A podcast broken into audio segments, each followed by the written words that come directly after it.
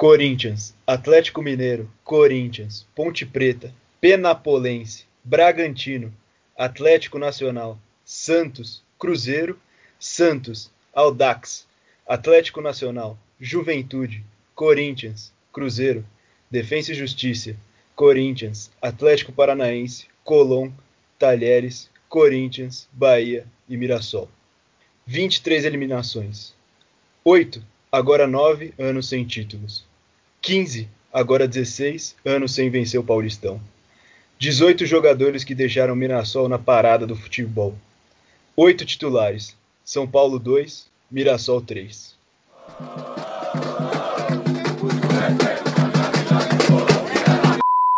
Olá, meus queridos amigos do Tricachou. Vocês podem ter percebido que a voz está um pouquinho diferente porque não é o Vitor Boni apresentando hoje. Eu sou o Guilherme Mirra e estarei no comando desse 14 episódio do Tricachou por um simples motivo.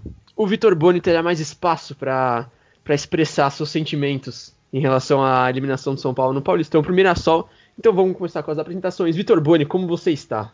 E aí, molecada, tranquilaço? Eu tô, tô triste, tô triste e guardei tudo para o episódio de hoje. Eu não falei com ninguém sobre o jogo, com nenhum amigo.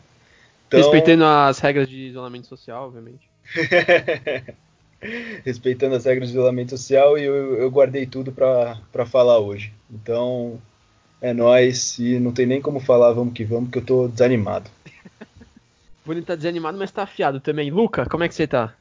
Fala Gemirra, um prazer estar com você aqui novamente. Hoje na apresentação estou bem é, ansioso Infelizmente a circunstância não é nem um pouco positiva, mas estou bem ansioso para dividir os comentários com o Veboni e também com o queridíssimo e de sempre Pog Rafa. É isso mesmo, Pog Rafa, como é que você tá? Fala molecada, estamos aqui juntos para mais um programa, um pouco mais calmo, né? Um pouco mais lúcido, pronto para fazer umas análises aí depois do que aconteceu no meio de semana, mas vamos que vamos. E isso que o Pog falou de estar tá menos puta é muito importante, porque faz quatro dias de eliminação que a gente está gravando hoje, e se a gente tivesse gravando isso logo depois, o negócio ia ser revoltante. Então, pro pessoal já acalmou os ânimos aí, então vamos lá, né? É, inclusive o meu vídeo de pós-jogo lá, eu tentei ser descontraído leve para esconder tudo que eu tava sentindo por dentro, porque depois daquele jogo a raiva me consumiu inteiro e eu tive que empurrar tudo pra, pra trás para conseguir fazer aquele vídeo. Só para finalizar também, eu vou apresentar o episódio de hoje, justamente para não comentar tanto, né? O comentarista, os comentaristas acabam opinando um pouco mais do que o apresentador, e eu vou separar as minhas opiniões e impressões sobre o jogo contra o Mirassol e os outros jogos do retorno para um tricataca que eu vou lançar um pouquinho antes do retorno do Brasileirão. E o Boni hoje vai ter espaço para para se para se soltar, para falar tudo que ele quer, tudo que ele não quer. Então vamos que vamos pro Boni abrir o coração. Exatamente. Ele já começou listando todas as eliminações do São Paulo nos últimos anos. Queria que vocês comentassem um pouquinho sobre essas, essas derrotas tão decisivas e muitas no Morumbi, inclusive. O que, que aconteceu com, com o nosso estádio? Os adversários não chegam mais com medo do, do São Paulo. É até um pouco difícil de falar. Dar uma gaguejada aqui para começar, para tentar achar uma explicação. Eu fiz uma live pós-jogo bem puto. É... Mas a gente vai tentar achar as explicações durante o episódio. Mas a principal coisa eu acho que é. Não existe mais respeito pelo São Paulo, que fala no futebol.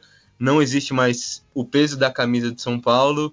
É, a gente já perdeu no Morumbi cheio, no Morumbi vazio, no Morumbi com metade do público.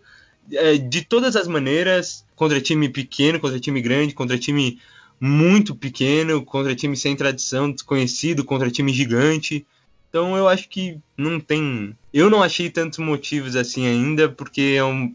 é inexplicável.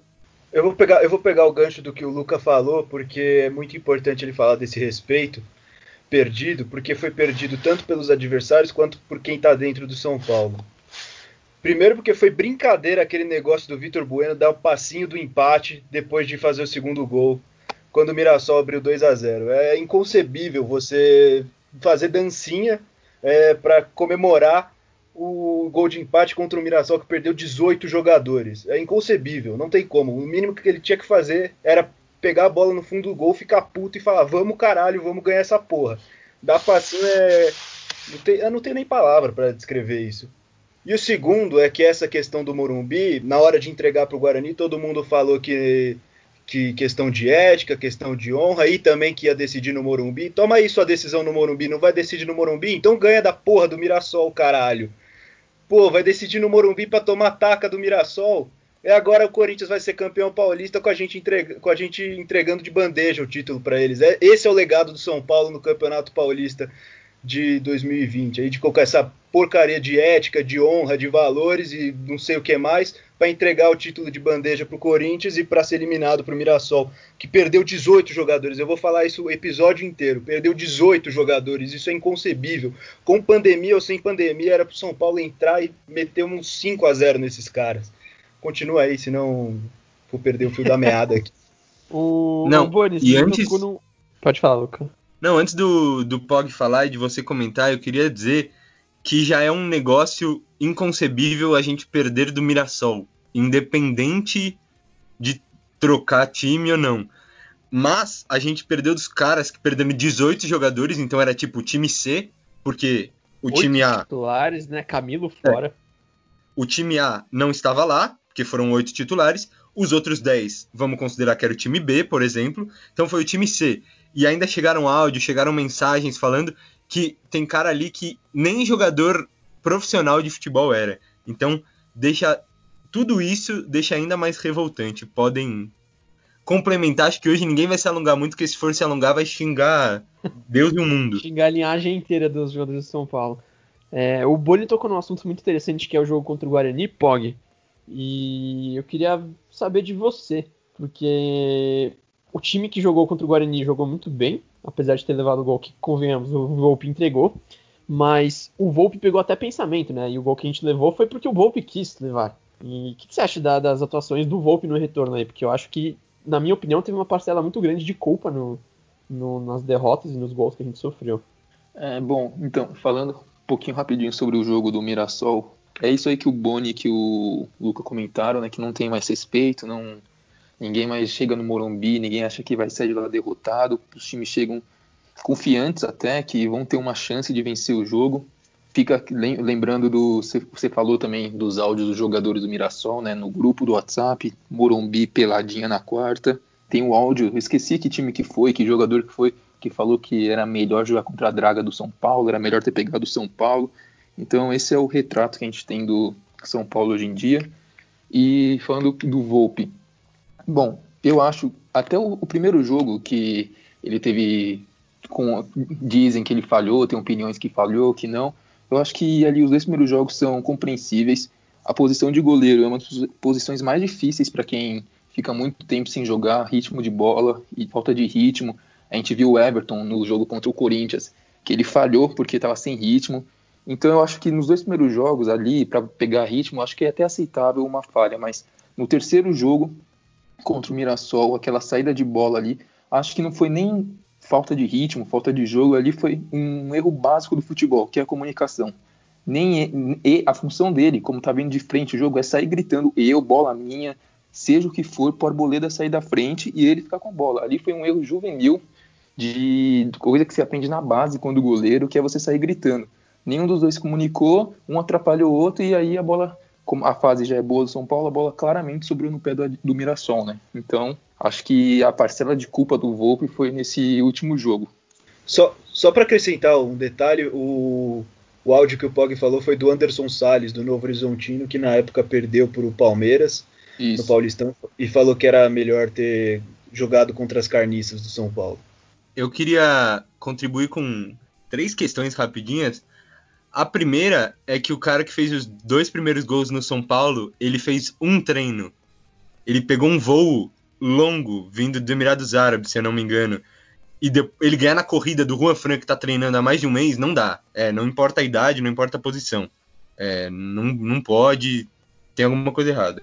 A segunda é que a questão do- dos goleiros ali, da ques- do Volpe com o Arboleda, é muita zica, porque não é possível. O Corinthians teve um lance igualzinho hoje no jogo contra o Mirassol, que o Gil trombou no Cássio.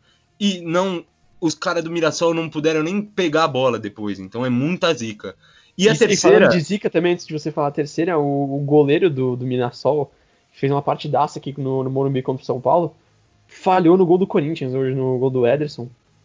Sim. Então tem, tem, tá tudo, tudo conspira Tudo contra, com- né. Tudo conspira contra, exatamente. E a terceira é que, beleza, tem essa questão, o goleiro é mais prejudicado, mas não tem justificativa. Aproveitando que eu falei do Corinthians, é adversário, mas tem que bater palma pro Cássio, porque ele tá pegando até pensamento. Tá fechando o gol, fechou o gol contra o Palmeiras, hoje fez uma defesa absurda com o Mirassol, então não é desculpa, mesmo que ficou tanto tempo longe dos gramados, o Volpe falhar tanto como ele falhou. É, acho interessantíssimo isso que você falou, Luca, porque o, o, o Cássio vem fechando gol já desde o retorno, desde o primeiro jogo que, da, da volta do futebol, né? O, o Volpe vem- tem, tem falhado todo o jogo. Exato. É exatamente o oposto. E logo antes do, do terceiro gol do Mirassol, o Volpe saiu lá na boca da área para socar uma bola. Então, por mais que ele tenha conseguido alcançar, foi uma tomada de, de decisões errada em sequência aí do, do Volpe. Então, eu acho que essa questão psicológica pesou muito para os jogadores de um time muito grande, que não devia sentir esse peso, né? E talvez o que passou na cabeça de todos os que estavam em campo defendendo o São Paulo é que aquilo ali, obviamente, era um vexame. Agora eu pergunto para vocês: foi a eliminação mais vexatória da história do clube? Vai, Veboni, esse é seu momento. Ah, cara, pior que eu tenho dú- dúvidas, porque é, mui- é muito difícil essa questão, porque, claro, foram 18 Foram jogadores. É, não, foram, é, foram todas essas questões, sair perdendo por 2 a 0 no Morumbi, buscar um empate. E aí é uma coisa que eu- o Felipe Lucena do Lance postou no Twitter, que eu concordo muito, que eu nunca vi um time buscar 2 a 0 em 50 segundos e, bro, e broxar logo em seguida. Não consegui mais fazer nada no jogo. É, Não, é só inconcebível. pro São Paulo que acontece isso. É, exato. Mas eu ainda sinto muita dor com a eliminação do Talheres, porque é o jogo. É um time completamente sem expressão. Completamente sem expressão. Como, eh, com todo respeito ao Mirassol também, mas. Mas a do Talheres foi num torneio que a gente ama, num torneio que a gente gosta, num torneio que a gente é identificado, que é, que é a Libertadores. Então, pra mim, dói mais a do Talheres. A do Mirassol, acho que fica em segundo por milímetros. Pog, o que, que você acha? Olha, eu concordo com o Boni, eu vou com a do Talheres também, mas a do Mirassol fica a poucos centímetros, a poucos metros do dessa eliminação, porque, cara, todos esses números que a gente já falou, 18 jogadores, 8 titulares, Morumbi, é, jogando no Morumbi, tudo bem, não tinha torcida, mas mesmo assim o Morumbi, esse é um fator também que eu coloco na balança, tá? Não tinha torcida, então foi um pouco menos vexatório, que imagina o Morumbi lotado, provavelmente estaria cheio de com uns 20, 30 mil torcedores para você ser eliminado pelo Mirassol dentro de casa. Com certeza ia ser mais vergonhoso ainda. Mas, Pog, eu acho que se tivesse torcida no estádio, quando o Mirassol abriu 2 a 0 ia estar todo mundo vaiando. Porque a torcida do São Paulo já não costuma ter muita paciência. Aí sair perdendo de 2 a 0 pro Mirassol em casa, e eu não acho que a- o elenco de São Paulo ia ter ia ter ia conseguir buscar esse empate depois, com toda a torcida vaiando, toda essa situação desfavorável. Pra mim, Então- estar sem torcida foi, foi melhor ainda pra eles. Não, em- sim, mas eu acho que com torcida seria mais vexatório ainda por causa disso. Não conseguiria nem um empate, teria o risco de, de tomar mais gols ainda, time todo pressionado. Eu acho que, imagina o Morumbi com 20, 30 pessoas, todo mundo já chegando confiante na vitória e os caras do Mirassol fazendo festa para a torcida do São Paulo. Eu, eu acho que com torcida seria muito pior, então esse é um, é um ponto que eu coloco na balança e por isso eu fico com a do Talheres ainda. É, então, eu acho que é unanimidade aqui entre nós três que estamos comentando hoje, essas duas. Mas eu vou falar que, pelas circunstâncias, e vou dar os motivos logo em sequência, a do Mirassol, pra mim, é a mais vexatória da história. Eu vou com você, viu, Luca? A do Talheres te- teve essa questão que foi uma derrota mesmo, depois a gente não conseguiu chegar. Foi feio, é no torneio da Libertadores, que a gente ama, como o Boni já, já ressaltou. É, mas é, teve todas essas questões de derrotas. Agora, vou falar os fatores que me fazem escolher o, a do Mirassol. a gente estava como favorito, a gente precisava de um título urgentemente para sair dessa, tirar essa nhaca que tá no São Paulo faz um longo período, como o Boni começou o episódio dizendo. É, foi contra o time C do Mirassol, contra caras que nem estavam treinando. O São Paulo conseguiu empatar e depois perdeu o tesão, como o Boni novamente já disse. É, então, são muitos fatores que me fazem escolher essa. Além do time que a gente confiava, a zaga que a gente achava ótima, uma das melhores do Brasil, teve uma atuação pífia, ridícula, vergonhosa também, posso dizer. Nossa, e aproveitando que o Pog falou de torcida, vale lembrar que a vergonha continuou no dia seguinte, né? É, essa, essa torcida aí que tava no, no Morumbi assistiu à classificação do, do Corinthians contra o, contra o Bragantino, o time que bateu a gente aqui no Morumbi também. Então, é uma, uma, uma série de fatores que, que pesa muito pro, a favor do Mirassol no, na, no quesito no, no, quesito humilhação, né? E eu, eu, Só... eu complemento. Pode falar, Pog. Rapidinho, é, só para não é, o do jogo não é sobre o Talheres, é sobre o Mirassol, mas só para complementar que no caso do Mirassol foram dois jogos, 180 minutos para o São, São Paulo não conseguir fazer um gol contra o Talheres. Um gol. Então eu acho que no conjunto da obra, o Talheres acaba sendo mais representativo.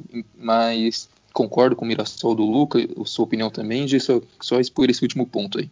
Para fechar essa coisa do Talheres, eu vou, vou dar um argumento que para mim pesa muito, que é o, o, elenco. O Talheres, obviamente, é um time de pouca expressão na Argentina, não, não, é, não é muito conhecido no mundo, mas era um grupo de jogadores que no Campeonato Argentino conseguiu a classificação para Libertadores. Então tinha jogadores, tinham jogadores qualificados lá dentro, que ganharam do São Paulo. Agora a questão do Mirassol, para vir aqui no Morumbi com um time remendado, sem oito dos titulares que vinham, vinham jogando no primeiro semestre, isso para mim é o que mais pesa e deixa essa eliminação do Mirassol na minha cabeça como a mais, a mais vexatória de todas. Você falou do de que era a nossa chance de, de acabar com esse jejum e a gente falou inúmeras vezes aqui no nosso podcast que esse era o campeonato paulista que tinha tudo para o São Paulo ganhar, que era o mais, não digo mais fácil, mas era o que São Paulo tinha mais condições de vencer nos últimos anos. E eu também só queria comentar essa questão, essa questão do, dos totens, que é uma vergonha o, a diretoria do São Paulo ter deixado torcedores que gastaram dinheiro, muito dinheiro, dinheiro que talvez até não tivessem, para viver essa experiência e muito mais do que viver essa experiência, ajudar o clube no momento de, difícil de pandemia. É, a diretoria usar a imagem desses torcedores de forma indevida no jogo contra o Corinthians, deixando eles passíveis de, de zoação, de brincadeira e todo caralho a quatro. Vergonha, vergonha demais, vergonha demais.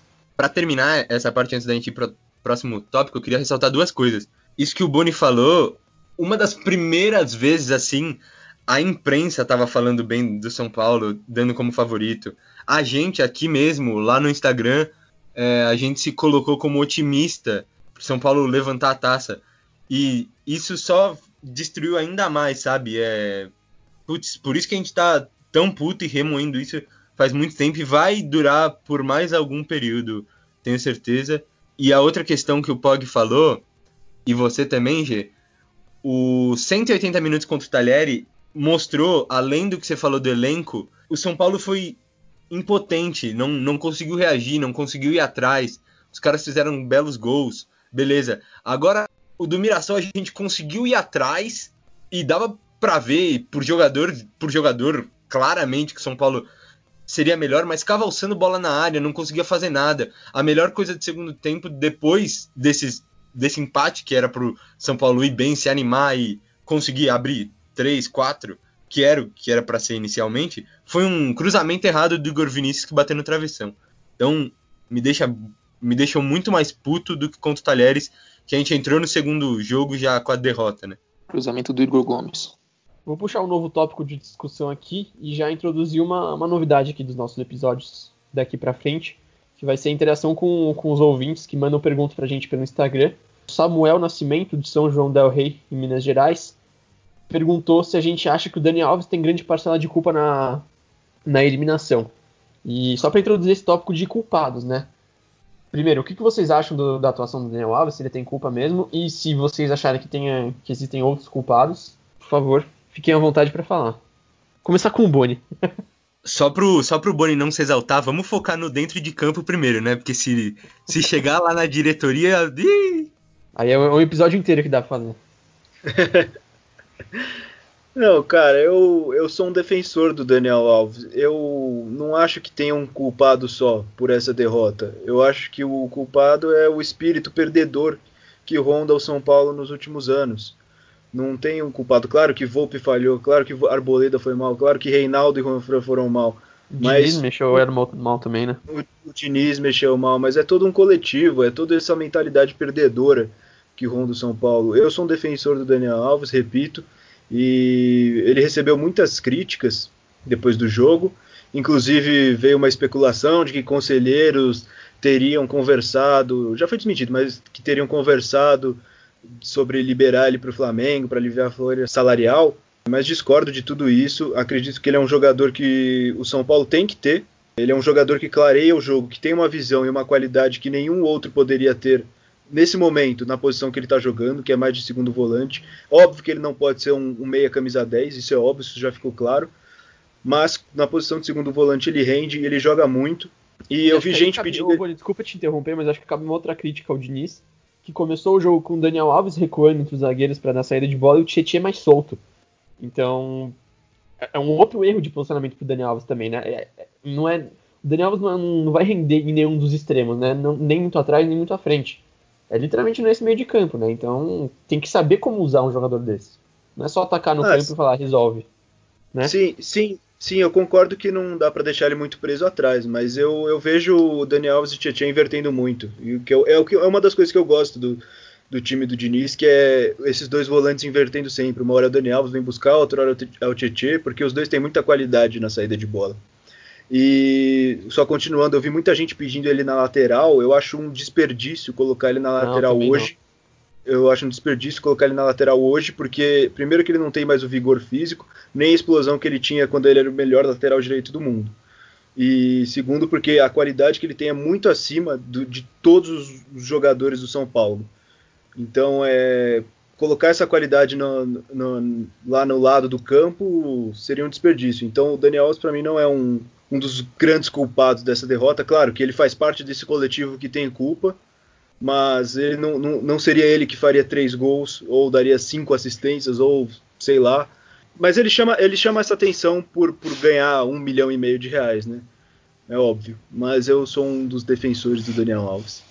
Então, eu acho que a gente até teve essa discussão quando eu tava montando a arte pra gente postar lá no Insta, que vocês não achavam muito do Daniel Alves, né? Eu acho que é um dos grandes culpados justamente pela. Acho que ele foi apático, né? Não contribuiu muito. Falam que ele tava cobrando e tal, mas eu senti falta demais, sabe? De chegar, colocar a bola em, embaixo do braço, pelo tamanho dele de títulos, de habilidade, e contribuir mais para que São Paulo pudesse virar. Então eu coloco ele como um dos mais culpados, mas não dá para esquecer os grandes culpados, né? Que é a defesa inteira. Eu só salvo o Bruno Alves, porque eu, eu para mim, desde que voltou o futebol, o Bruno Alves é o único que tá ok. O resto, meu Deus, eu não sei quem é pior. Me deixa revoltado porque é mu muito ruim, muito, muito ruim. Uma, uma das defesas que era considerada uma das melhores do Brasil. Não, não pode acontecer isso, não pode. Tomar a bola nas costas, o Arboleda não, não cortar, deixar o cara na linha de impedimento, em condição. O Reinaldo Avenida do lado dele é revoltante. Mas só para finalizar, sabemos que essa mentalidade que o Boni comentou, e acho que somos unanimidade novamente, que o Leco tem grande culpa nisso aí, né? Antes do Pog falar, eu só queria falar reiterar que eu tenho uma crítica ao Daniel Alves, sim, que depois do jogo ele pegou a faixa de capitão, tacou no chão, começou a chutar. Isso não é a atitude que um capitão do São Paulo tem que ter e ele não deve ser capitão do São Paulo, inclusive.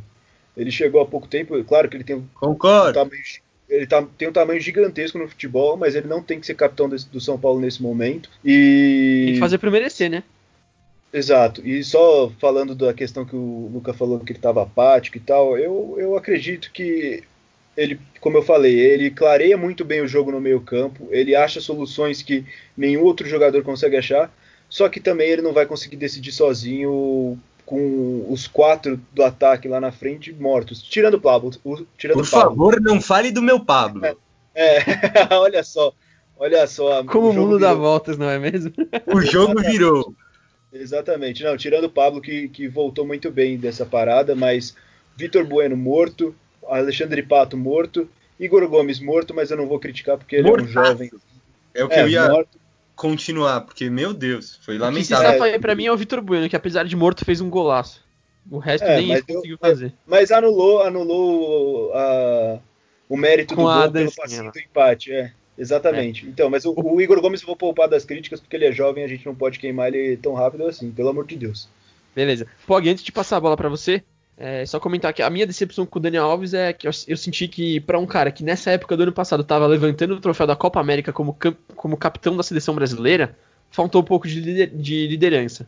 Senti Exato. não exatamente uma, uma coisa técnica de, de jogo mesmo, mas uma, um cara pra chamar a responsabilidade, acalmar os companheiros e, e dar mais tranquilidade pra conseguir, para ter conseguido uma virada pelo menos. O que, que você acha, Pog? Então, eu, é, eu acho isso muito cara da torcida de São Paulo. Porque, assim, o Daniel Alves, ele é sem dúvida o melhor jogador de São Paulo. Ponto final. Não tem que passar pano pra ele, não tem. Ele não jogou bem na quarta-feira. Isso foi, estava claro. Assim como o time inteiro, não só ele, o time inteiro não jogou bem. Então, acho que para quem estava quatro meses atrás exaltando o Daniel Alves como o melhor jogador do Brasil, falando que era o melhor meio de campo do Brasil, que ele tem jogado no meio de campo, que eu não sei o que, que ele é o craque do Brasil. O que eu concordo que é, por favor, não tem como, depois de três jogos, uma eliminação, sair xingando o jogador e fazer post na internet falando que o Daniel Alves ele não representa o São Paulo, que o Daniel Alves ele não tem que que o Daniel Alves não representa o São Paulo, que não sei o que. Eu acho que o Daniel Alves ele falhou com o time inteiro, como o Boni falou, ele faz parte do elenco que perdeu, acontece, mas eu acho que não é, não é assim. Se, se trata o melhor jogador do time. Pelo amor de Deus, o cara jogou, jogou mal. O que vocês falaram, faltou liderança? Faltou, mas eu acho que ele não é de longe um dos responsáveis pela eliminação. Pelo contrário, passa longe dele a eliminação. A eliminação passa pelo, pelo conjunto de fatores, diretoria, jogadores e técnico. Não é só o Daniel, não foi o Daniel Alves. O Good Crazy não veio para o São Paulo para quebrar o time. O time já está quebrado muito antes dele. Ele veio para tentar salvar o time. Então eu acho que é um oportunismo falar mal do Daniel Alves nesse momento, porque há quatro meses atrás ele era o melhor jogador de São Paulo, o melhor jogador do Brasil, e agora é muito fácil falar mal dele. E para finalizar a minha participação, mas não o tema, eu queria falar que pesa muito, muito, muito, muito, é, ainda mais pela questão financeira de São Paulo, o salário dele, que o tricolor paga sozinho, né? Como já sabemos, então quebra um pouco. Acho que isso é mais. A gente, isso não deve ser colocado na- nas costas dele. A gente tem que colocar nas costas de quem pagou o valor por ele. Para quem paga esse. Falou que tinha patrocinadores para dividir o salário, não tem. E eu acho que isso não, isso, isso não é uma culpa do jogador. Pô, Sim, esse, é, sim. o- esse, esse é o valor dele. O cara não vai vir aqui Concordo. pro Brasil para ganhar 200 mil reais por 200 mil reais por mês. Não, ele é o Daniel Alves, o maior campeão do mundo. E esse é o valor dele. Se o São Paulo quer, o São Exato, ano Paulo tem que passado ele pagar tava isso. jogando Champions League e levantando título com a seleção, não é um cara que vai, vai custar barato, né? É, então. Aí o erro, é, o erro é da diretoria do São Paulo, que falou que tinha patrocinadores, não tem, e agora tem que lidar com o salário sozinho. Então acho Exatamente. que isso, então acho que isso não tem que ser colocado nas costas dele. Pô, se você quer ter jogo, você quer ter um Daniel Alves e não quer, pag- não quer pagar um milhão e meio, você não vai ter um Daniel Alves. Pô, você vai ter que se contentar exatamente. com outros, vai ter que se contentar com outros jogadores de nível mais baixo que do futebol brasileiro. Um absurdo é você ver jogadores que estão no banco de reserva ganhando 400 mil reais por mês. Aí você pode questionar. mas- Anderson Martins, Exatamente. Mas o cara que é o melhor jogador do Hernandes. Brasil e até, e até ontem e até ano passado era possivelmente o melhor lateral do mundo, o cara vai vir para ganhar isso e muito mais. Todo time brasileiro sonha em ter o Daniel Alves. E o errado mesmo foi o modelo de, de contratação, que foi. Vamos, vamos acertar antes e procurar parceiro depois. Não, se, se, sabia que tinha essa possibilidade de trazer o Daniel Alves, já corria atrás de parceiro para ter esse valor pronto antes de, de fechar a contratação dele. Exato, e o Pog tocou num assunto muito interessante. Fez uma observação muito interessante, porque você, se você não tem dinheiro para pagar o Daniel Alves, você tem que se contentar com os jogadores do futebol brasileiro.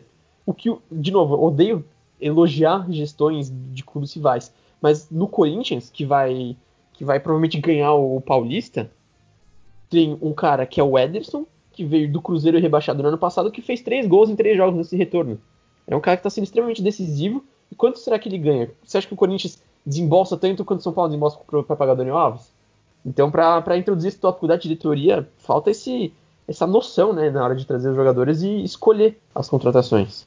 Então, eu concordo plenamente com os três. É, eu só, só contribuí com essa parte do salário porque é um negócio que as pessoas usam de, de argumento. Mas, como vocês falaram, é totalmente culpa da diretoria, do marketing que não acha parceiros e mostra a burrice da gestão de São Paulo. Mas antes da gente falar disso, para terminar este tópico, assim como trouxemos perguntas dos nossos seguidores, trouxemos também participações por áudio. E o Luiz Henrique Lô, de São Paulo, falou um pouco sobre o Daniel Alves, inclusive o defendendo. Confere aí. Salve galera do Trica Show, meu nome é Luiz Henrique Lô e eu queria fazer um comentário sobre o Daniel Alves, porque hoje faz um ano da chegada dele no São Paulo. Quando ele chegou, acho que muitos pensaram que ele ia ser o salvador da pátria e decidir jogos. Só que ele sempre foi um jogador mais coletivo que ia agregar com a sua experiência e liderança. E sempre teve aquela discussão se na lateral ou no meio de campo. Ele se firmou no meio de campo como segundo volante, passou a ser o melhor jogador do Paulistão, liderando todas as estatísticas do campeonato. E a pandemia afetou, não voltou do mesmo jeito. Mas eu acho que seria uma burrice da torcida queimar um jogador desse nível por uma atuação abaixo da média. Jogador como esse, qualquer time no mundo gostaria de ter. E eu acho que a gente é privilegiado de ter um jogador desse no nosso elenco. Grande abraço. E o Gabriel Paris, também de São Paulo, ficou bem puto com essa eliminação, assim como a gente, e criticou algum dos jogadores, inclusive titulares do tricolor. Meu nome é Gabriel e eu queria falar sobre essa última derrota, mais um vexame, né? Dos inúmeros que São Paulo vem sofrendo nesses últimos anos. É, na minha opinião, o maior culpado é a diretoria e o presidente. A diretoria por é, contratar jogadores fracos e por valores exorbitantes, como Diego Souza, Trellis, é, goleiro Jean, já vem de um tempo.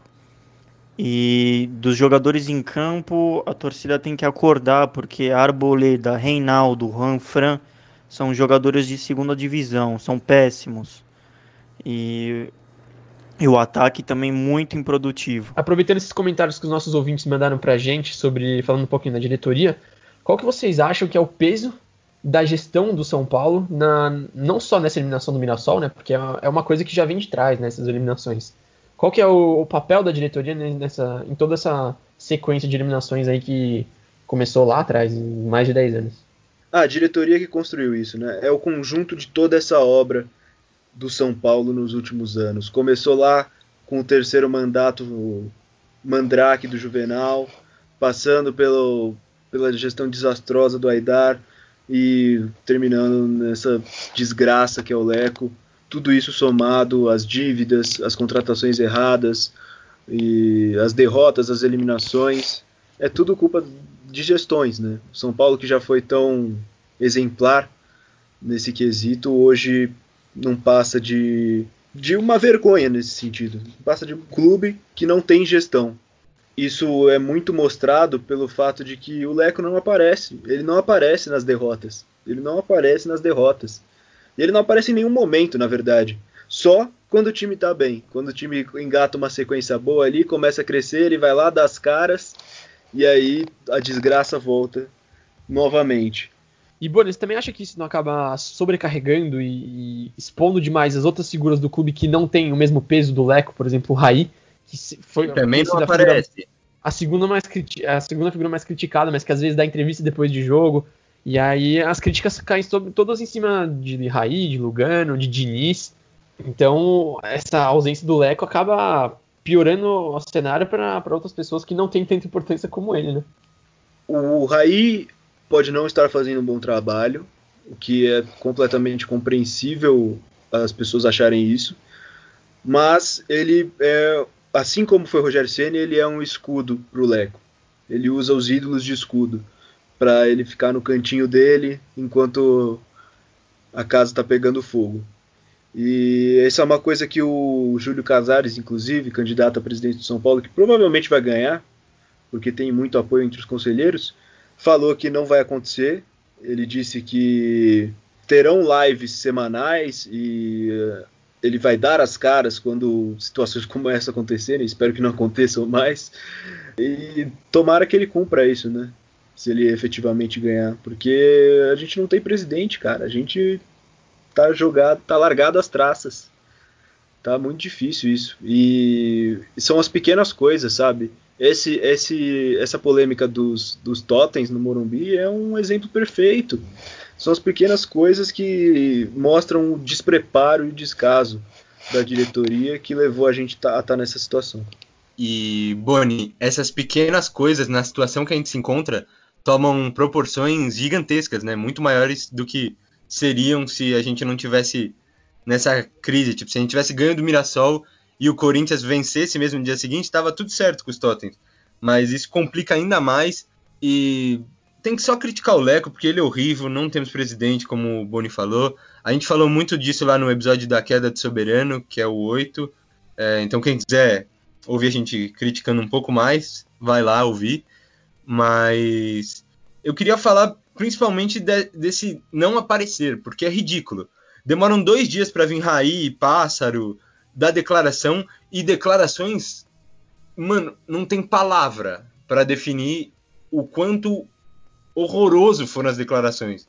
Tipo, Diniz tá fazendo um bom trabalho, resultado é outra coisa. Porra! Mas pelo amor de Deus, resultado é outra coisa, tudo bem, mas você não pode perder o time C do Mirassol. Nossa, Jesus do céu. E até voltando um pouquinho, só porque eu tinha esquecido disso, ninguém do elenco também deu a cara tapa. Quem deu a cara tapa, a cara tapa entre muitas aspas, foi o Daniel Alves, que é o capitão, teria que vir falar. Ele vem com um recadinho pronto é, no Instagram dele, que é outro fator que eu esqueci de falar lá atrás. Só abaixa então, a cabeça para orar. É ridículo, ridículo, ridículo, ridículo. É vergonhoso. Me deixa puto.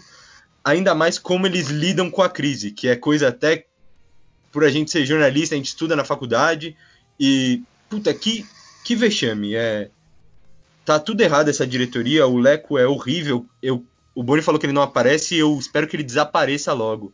Mas segue aí. Só para complementar essa ideia, eu ia falar isso também do dos jogadores não terem aparecido e só Pato e Daniel Alves postaram coisa no, nas redes sociais, o que é, como você falou, é ridículo. Não, não, depois de uma eliminação dessa, não tem como a resposta para o torcedor ser um postzinho de texto genérico nas redes sociais. De, ai, ah, vamos absorver a derrota e lutar. Pelo amor de Deus. É, no, na eliminação contra o Talheres que a gente estava falando aqui, foi o Hernanes que, com muita responsabilidade, deu a entrevista pós-jogo, apareceu até emocionado no final e deu a cara a tapa para falar sobre o vexame, mas dessa vez ele é reserva, ele não, não tem a mínima obrigação de fazer isso agora. E para contribuir e finalizar essa discussão, temos mais duas participações. O Juan Ribeiro, de Mogi Guaçu, São Paulo, criticou muito essa gestão, a questão dos ídolos também serem contratados para cargos de direção. Vocês confiram aí. Salve galera do Trica Show, beleza? Eu sou o Rua Ribeiro, de Mogi Guaçu, e eu queria deixar minha indignação aqui sobre o São Paulo depois da derrota de quarta-feira. É, eu acho que é uma gestão pífia, horrorosa. Leco tem que ir embora, Raí, Lugano, Pássaro e todos que estão envolvidos no marketing. Eu acho que o pior é deixar diretores que não entendem como é diretores. Você chama um ex-jogador para ser diretor, dirigente? Não pode, não dá, é inadmissível. Tem que pegar pessoas com experiência no ramo e ter uma qualificação para isso. Não é só ser um ídolo do clube, que esse é o passaporte. Valeu, galera. Abraço. E o Carlos Blasi, de Curitiba, Paraná, como todo São Paulino, ficou revoltado com a derrota e também falou um pouco da nossa diretoria ridícula. Salve galera do Trica Show, quem tá falando aqui é Carlos Blasi, da Embaixada do Paraná de Curitiba. Estou revoltado com a eliminação do São Paulo. Essa eliminação foi a mais vergonhosa de toda a história. O Mirassol perdeu 18 jogadores. 18 jogadores. Essa diretoria do São Paulo, pífia, ridícula, inoperante, teria que chegar e pedir a conta. Ó, a gente não consegue fazer o serviço bem feito, queremos sair. Mas não, o que, que eles estão fazendo ali? Estão mamando na teta do São Paulo. E o Leco se escondendo atrás dos ídolos. Porra, até quando, caralho? Até quando? Valeu, rapaziada. Agora, para fechar o episódio, vamos falar um pouquinho do Diniz. Já tem gente pedindo a cabeça dele, um torcedor falando, reiterando críticas que faziam na época da contratação dele.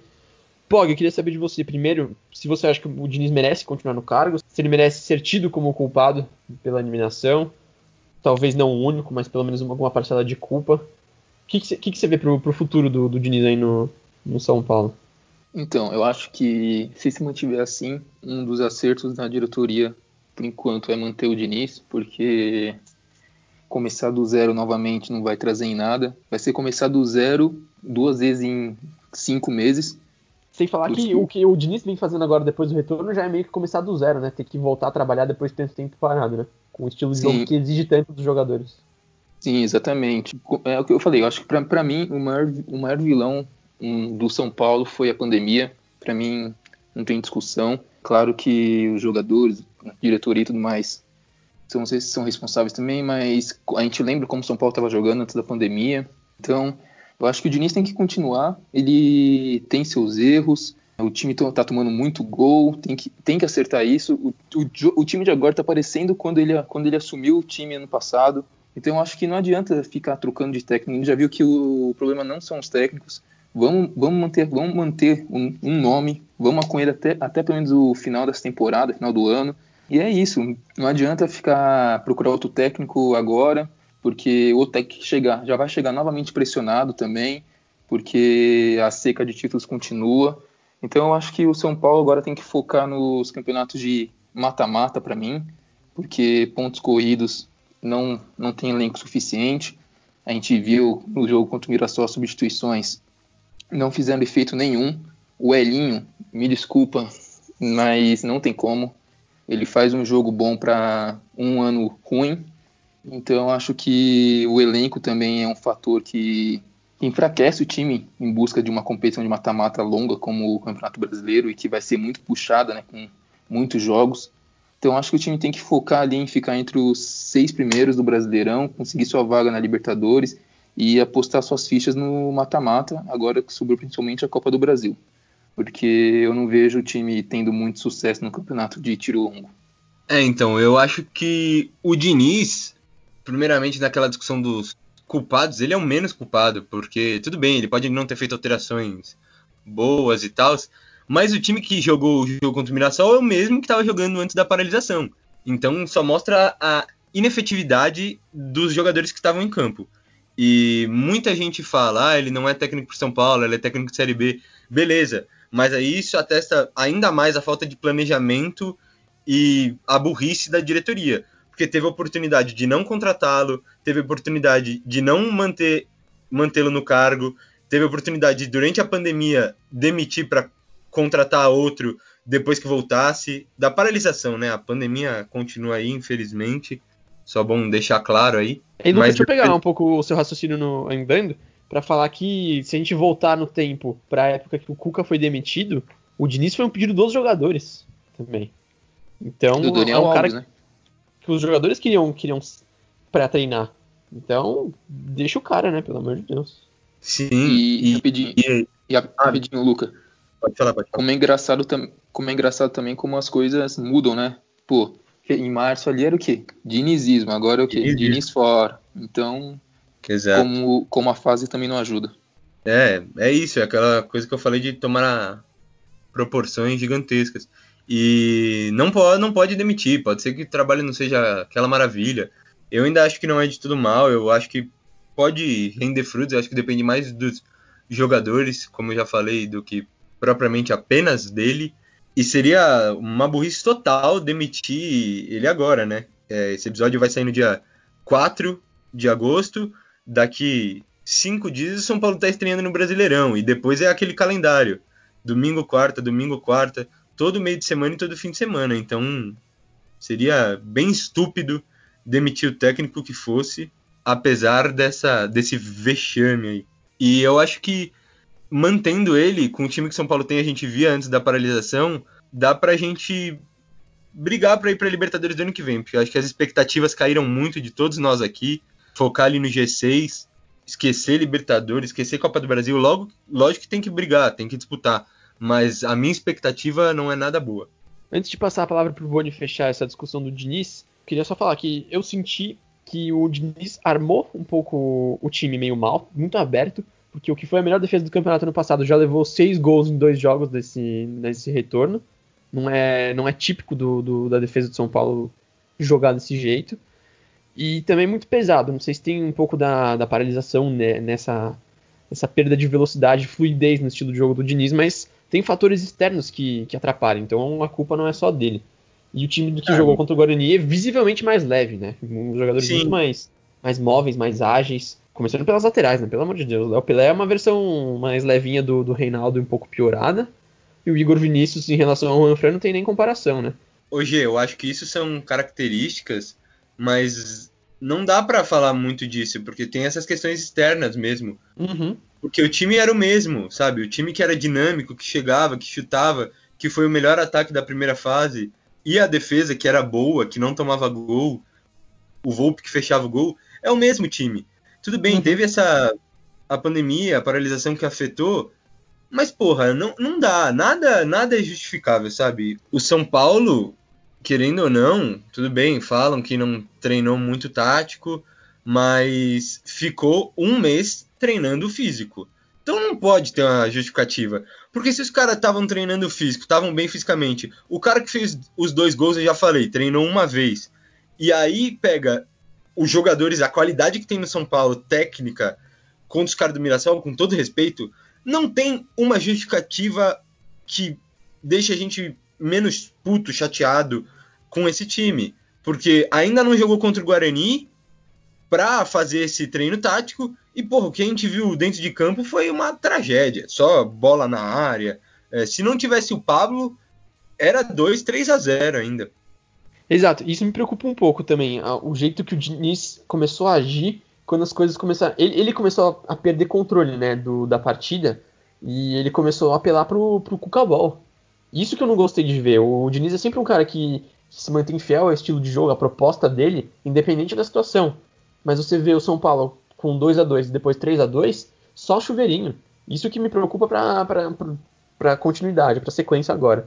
Então espero que ele, ele aprenda com, com isso e veja que não é o caminho. Boni. Bom, a gente falou muito com o coração nesse episódio, liberou toda a frustração, mas agora é hora de falar racionalmente.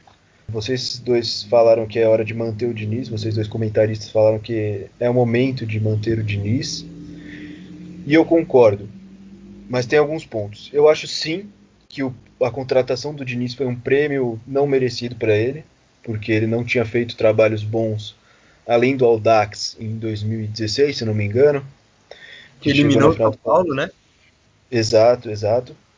Então a contratação dele foi sim um prêmio, mas temos que manter porque a gente sabe que o problema não é o técnico. E segundo, é um trabalho que a gente viu um rumo é o primeiro trabalho em que a gente viu um caminho se construir desde, para mim, a Aguirre, em 2018, que a gente viu uma identidade do time. Um, um, time que tinha definido o modo como ia jogar. E antes do Aguirre também não dá nem para falar qual que foi o, o, último antes disso, né? É, exato. E dois anos sem um trabalho com rumo é muito tempo para um time grande como o São Paulo. Então, a gente tem que apostar nisso, nesse momento, e tem que manter. É óbvio que a que a pandemia não é motivo para ter sido eliminado. Não é motivo. Com pandemia, sem pandemia, o São Paulo deveria ter ganhado desse Mirassol, especialmente desse Mirassol, que perdeu sei lá quantos jogadores. Mas o São Paulo voltou muito diferente depois, depois dessa parada. Só que tem umas ressalvas. Acabou, foi muito legal esse negócio de dinizismo. A gente falou, eu falei, Luca falou, o Pog falou, o G falou, todo mundo falou, é dinizismo, diversão. Acabou. Acabou esse negócio de dinizismo. Agora ele tem que ser cobrado. Porque essas últimas decisões que ele tomou foram terríveis. Ele, nos jogos contra Bragantino e Mirassol, ele tentou mudar o jogo com uma substituição já manjada, que deu certo contra o Santos, mas ele já havia tentado antes contra o Santo André, que foi tirar um zagueiro para jogar o time para frente. E parece ser a única alternativa dele nesse momento. Colocar o Reinaldo na zaga. Exato, é. Parece que é a única alternativa dele agora. Foi bom quando foi uma surpresa, mas agora já está manjado. E eu não quero mais ver o Diniz apático na beira do campo, como eu vi contra o Mirassol, que ele com a mão na cabeça, se lamentando, com 35 minutos de jogo. O que a gente quer ver é o Diniz louco no, na beira do campo, que a gente viu nos, nos, outros times que ele treinou. Diniz louco, gritando, berrando. É esse o Diniz enérgico que a gente tem que ver. E ele tem que ser cobrado por isso. Mas é o momento de manter e acreditar no trabalho. A gente viu que o problema não é técnico, não é técnico, a gente trocou de técnico sei lá quantas vezes nos últimos anos, o problema é bem maior que esse. E outra coisa que não tem no mercado, né? Outro. Agora é o momento dele mostrar que é mais do que um meme, né? Que ele é mais que o meme do dinizismo. E outra coisa, eu não sei como o Diniz conseguiu passar o, o segundo tempo ali, os 30, 25 no segundo tempo, bem, porque ele ali na ponta, no lado direito ali, vendo o Elinho ciscando de um lado pro outro sem fazer nada, eu, eu tinha puxado o Elinho pelo braço, aí ele falou, senta lá, filho, vamos jogar com a menos, porque não dá não.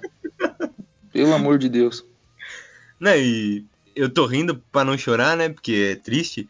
E parecia que ele tava desesperado, que ele não sabia o que fazer, né? Só para deixar a minha opinião sobre a continuidade da, da temporada agora, com essa, essa, essa derrota, a eliminação pro Mirassol foi uma, uma puta quebra de expectativa para mim. E acho para todo mundo.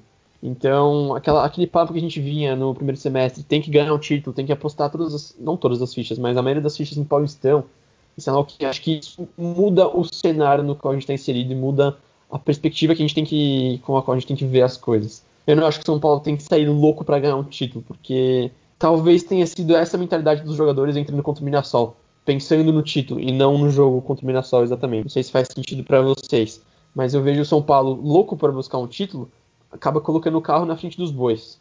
Então, eu, eu gostaria de ver um São Paulo mais pé no chão, e botando as fichas no, no, no, no, Brasileirão, porque eu não sei se o São Paulo vai ter psicológico para jogar outros mata-matas depois dessa eliminação contra o Mirassol, que para mim foi a maior da história. E para finalizar minha parte, eu tenho que falar do, do das minhas expectativas para a temporada. Bom, o Daniel Alves e o Pato falaram de absorver a derrota e trabalhar, então é isso, tem que absorver a derrota e se erguer agora. Trazer energia de onde não tem para para dar continuidade para essa temporada que ainda vai ser muito longa. Isso foi só o começo. A gente está em agosto, mas isso foi só o começo da temporada. Eu acho que o São Paulo não vai ser campeão brasileiro. Acho que tem pouquíssimas chances disso acontecer. Eu acredito que vai ser mais uma lavada do Flamengo. É, mas tem que deixar claro que o que eu falei não é sobre para ganhar o título do Brasileirão, é para se manter firme no Brasileirão e conquist, ir conquistando espaço aos poucos. Mas para ganhar título esse ano, nem esse ano eu, eu acho que seria uma boa.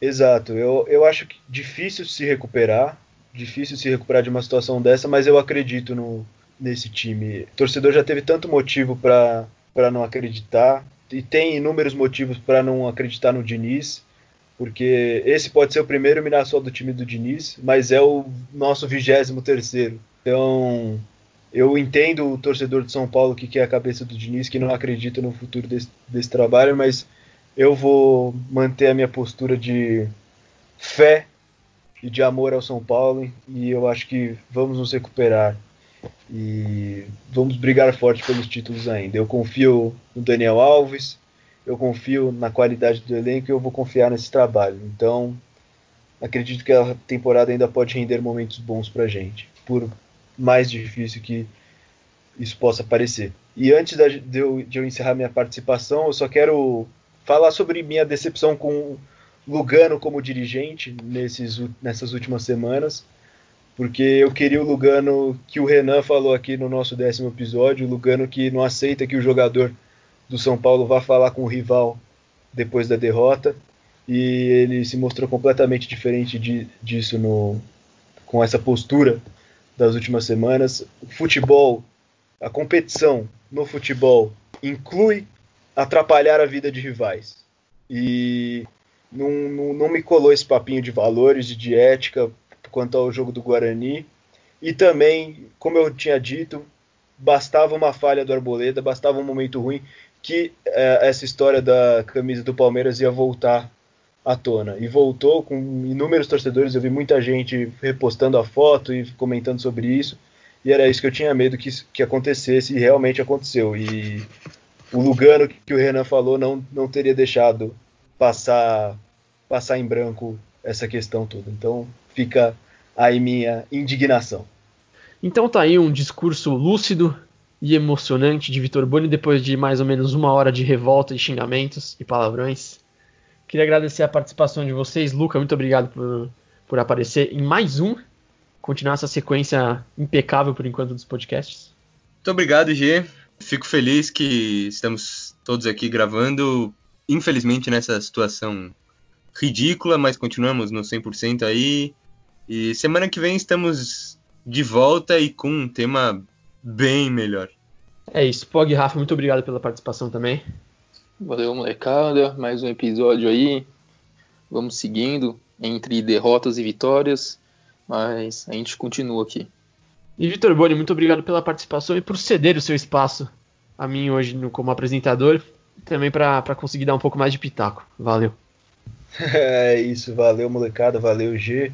Uma posição um pouco diferente aqui, mas que foi da hora. Para dar uma variada, né? Valeu aí. Então é isso, vamos ficando por aqui. Você consegue acompanhar todos os episódios nas principais plataformas, na Apple, no Spotify, no Anchor. E como a principal notícia da semana foi a eliminação, que é o tema desse episódio, a gente decidiu não fazer o Bullet Trica Show da, para essa semana. Mas esperamos voltar com, com notícias boas na semana que vem. Não se esqueçam de se inscrever no nosso canal do YouTube, que a gente está postando bastante conteúdo por lá. Muita gente ainda não sabe que, que a gente tem um canal por lá, mas vão lá e se inscrevam. O link está na nossa bio do Instagram, que inclusive é o veículo pelo qual a gente posta mais coisa e vocês conseguem acompanhar melhor o nosso trabalho. Então siga lá no Instagram, Tricashow. Inclusive os episódios de podcast a gente vai começar a postar no YouTube também para você que não tem Spotify, nem Apple, nem Google Podcasts, nem Anchor, nem nada. Até a semana que vem e tchau!